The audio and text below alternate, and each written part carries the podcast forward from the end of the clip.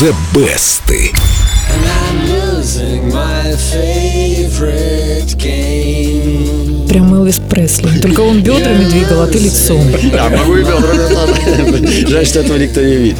Сегодня расскажем о том, как медленная баллада превратилась в жесткий альтернативный рок. Неужели эта песня была когда-то медленной? Ну, изначально музыканты шведской группы Cardigans сочинили именно грустную балладу о расставании. Звучала она примерно так.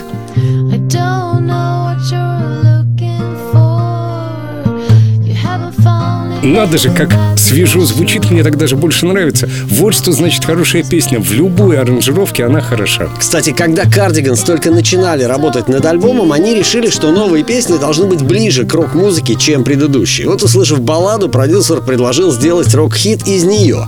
Песню сыграли в два раза быстрее, наложили на нее рок-гитару, и получилось то, что мы с вами регулярно слышим на Эльду Радио. А, да, чтобы барабаны не звучали слишком чисто, они во время записи партии ударных накрыли микрофон перевернутым пластиковым мусорным ведром. Эффект так понравился, что его использовали для записи и других песен. Да, это добавило немножко необходимой для этой аранжировки грязи в звуке. В общем, получился настоящий рок-н-ролл. Песня попала на верхние строчки европейских хит-парадов и завоевала золото в Швеции, у них на родине, и в Британии. Первую версию My Favorite Game выпустила английская певица Натали Браун.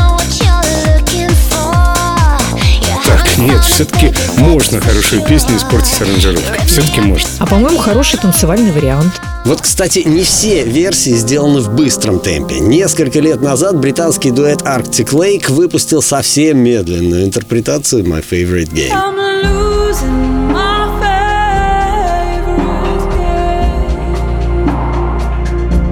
О, да, вот это зашла.